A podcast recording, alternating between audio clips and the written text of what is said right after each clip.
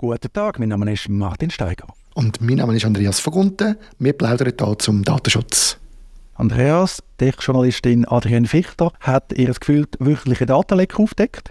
Das mal ist ein Artikel in der Republik. Sie ist die Journalistin, schreibt aber ja ab und zu auch bei denewit.ch, also die Plattform, wo du als Verleger rausgehst, Andi. Und um was geht es das mal? Zehntausende Schweizer Kreditkartenabrechnungen offen zugänglich im Internet. Wegen eines Lecks bei Viseca waren Abbuchungen von Firmenkunden online einsehbar. Der Schweizer Finanzdienstleister unterließ es, alle betroffenen Kunden zu informieren. Noch ein Hinweis, Viseca ist in erster Linie als Dienstleisterin tätig für andere Banken. Also wenn Ihre Kreditkarte von einer Kantonalbank, ich glaube, dann stammt die fast immer von der Viseca. Andi, jetzt ist da, ja, wird da schön beschrieben, was das Problem war. Klassiker irgendwie mit der Internetadresse, wenn man die geeignet angepasst hat, was glaube nicht so schwierig ist, hat man dann auf die Kreditkartenrechnungen zugreifen. Wir, wir alle kennen die Kreditkartenrechnung. Ich will eigentlich nicht, dass das frei im Internet zugänglich ist. Soweit, so gut, kann man nachlesen in den Show Notes. Was denkst du jetzt, ist Kritik berechtigt, wenn man sagt, ja, Visica hat die betroffenen Kundinnen und Kunden nicht informiert? In meinen Augen schon. Also es ist wie immer, also das nervt mich jedes Mal, wenn irgendein so ein Leck passiert, dass man nicht informiert wird von den Firmen, die das zu verantworten haben. Natürlich, die Viseka kann sich auf den Standpunkt stellen und sagen, wir sind nur der Dienstleister für Kantonalbanken und was weiß ich, dann sollen die halt informieren. Auf der anderen Seite ist es so, dass ich von der Viseka das Portal zur Verfügung bekommen habe als KMU, wo ich nachher die Daten habe können holen bzw. sie abgelegt sind. Es ist ja so, dass die Viseka, so wie ich mindestens den Bericht gelesen habe, verstanden habe, dass die, die Software bezogen haben, eine amerikanische Software, um das Portal verfügbar zu machen. Dort ist der Fehler passiert. Also ich bin ganz klar der Meinung, dass die Viseka hätte müssen die Kunden informieren von dem Moment an, wo sie gewusst haben, dass das passiert ist. Da ist natürlich noch ein gewisser Nebenschauplatz. Wer muss informieren? Wir haben die Diskussion ja auch schon gehabt in einer früheren Folge der Datenschutzplauderei, wo die Viseka meine Daten einer anderen Person, die Auskunft verlangt hat, mitteilt hat. Dort war auch schon die Frage, wieso war es überhaupt Viseka nicht die jeweilige Kantonalbank aber letztlich die äh, Frage von Information. Jetzt, ich bin Anwalt, aber ich bin auch gerne ein bisschen Anwalt des Teufels. Ich meine, was hast du von dieser Information? Jetzt erfahrst du, ja, deine Kreditkartenabrechnungen sind in den letzten eineinhalb Jahren im Internet frei zugänglich gewesen, wenn jemand die Internetadresse entsprechend nachgebildet hat. Jetzt erfahrst du das. Hilft dir das? Ist nicht eher das Gegenteil? Wenn du das nicht erfährst, wenn du das nicht weißt, musst du nicht ärgern, musst du dir keine Sorgen machen, nichts. Ist das nicht fast sogar kontraproduktiv, wenn die Medien über so etwas berichten? Im Gegenteil. Also es ist natürlich extrem wichtig für mich zu wissen, was ist mit meinen Daten passiert, wo ich nicht wollte.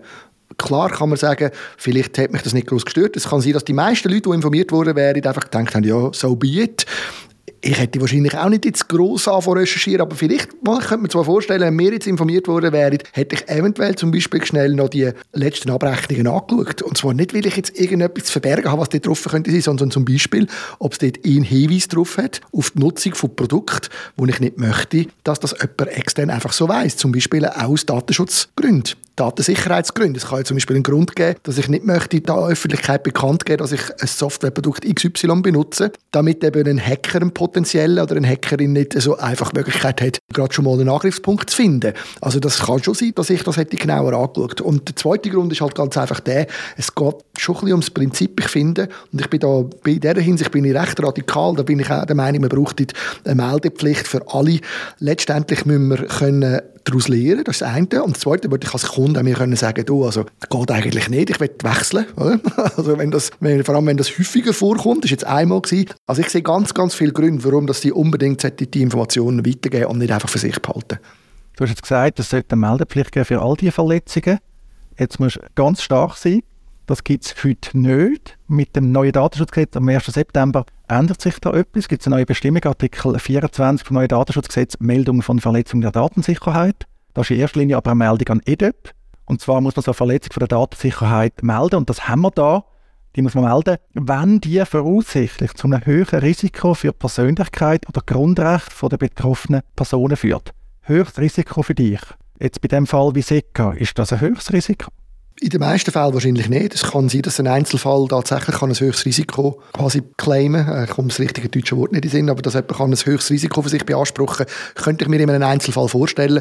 In den meisten nicht. Und das sehe ich schon auch so, dass wir da äh, eine schwammige, eine schwache, eine schwache gesetzliche Grundlage haben, um die Meldepflicht richtig zu sehen. Und mir geht es eigentlich gar nicht nur unbedingt um die Meldepflicht im Sachen Datenschutz jetzt beim EDOP, sondern mir geht es wirklich darum, dass wir als Gesellschaft lernen, besser zu werden. Also, dass wir Datensicherheit besser machen. Es geht mir auch nicht darum, dass die Firmen dann gerade mit an Pranger gestellt werden oder sich so fühlen, sondern es geht wirklich darum, dass man sagen kann, da ist etwas passiert, das ist der Grund gewesen und das hat man gemacht, um es nicht mehr zu machen. Und vor allem, dass man auch sieht, ob eine Firma dauernd solche Probleme hat, finde ich auch noch wichtig. Oder? Wenn sie das dauernd hat, dann muss man sagen, ja, dann lassen wir das dann vielleicht sein mit denen. Da noch wichtig, wenn jetzt erst von einer allfälligen Meldepflicht an EDIP geht. Das Gesetz sieht auch eine allfällige Meldung an die betroffenen Personen direkt vor. Also eigentlich eine Informationspflicht. Und dort ist es so, das muss man machen, wenn es zum Schutz von den betroffenen Personen erforderlich ist oder wenn es der EDIP verlangt. Es gibt dann aber gerade wieder Ausnahmen, zum Beispiel gesetzliche Geheimhaltungspflichten. Was interessant ist, hat Datenbannen, zum Beispiel im Überwachungsbereich.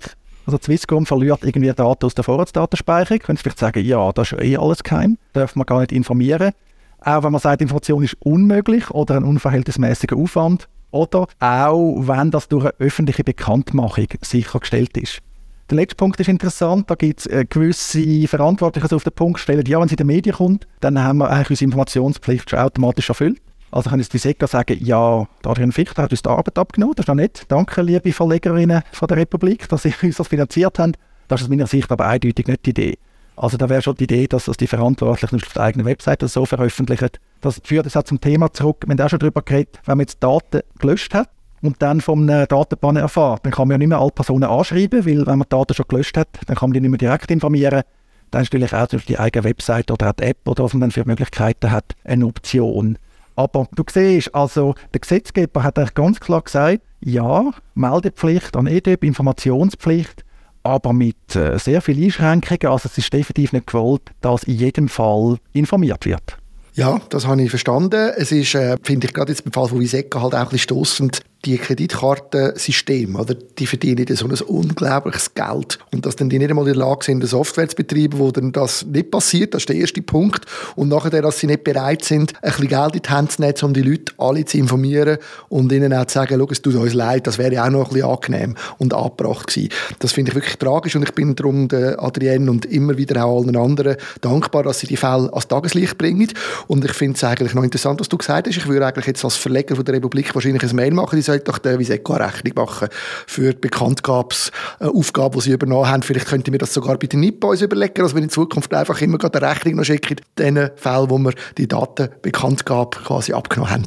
Genau, und wenn die SECO nicht zahlt, dann natürlich ein Kreditkarte typischer Verzugszins. Das wäre auch noch interessant. Ja, noch ganz kurz, was man jetzt da im Schweizer Recht einführt, im neuen Datenschutzgesetz, das kommt eigentlich ursprünglich aus der DSGVO. Da gibt es eine Meldepflicht an die Aufsichtsbehörden, da gibt es auch Informationspflicht an die betroffenen Personen. Wie so häufig ist es tendenziell bisschen strenger, der DSGVO. Wobei ich jetzt da sage, nicht revolutionär strenger. In der Schweiz sagt man höchstes Risiko. In der DSGVO sagt man einfach eine Verletzung von der personenbezogenen Daten muss man melden. Aber eben die Ausnahme sagt dann auch wieder, wenn es nicht zu einem Risiko führt und so muss man wieder nicht melden.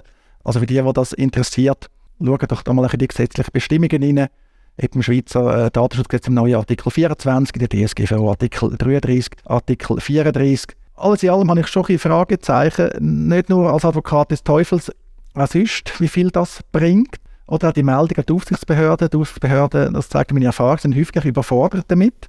Ist sofort das Thema, dass die gleiche Behörde dann ja sanktionieren kann, was eigentlich von der Sicherheitskultur das Problem ist.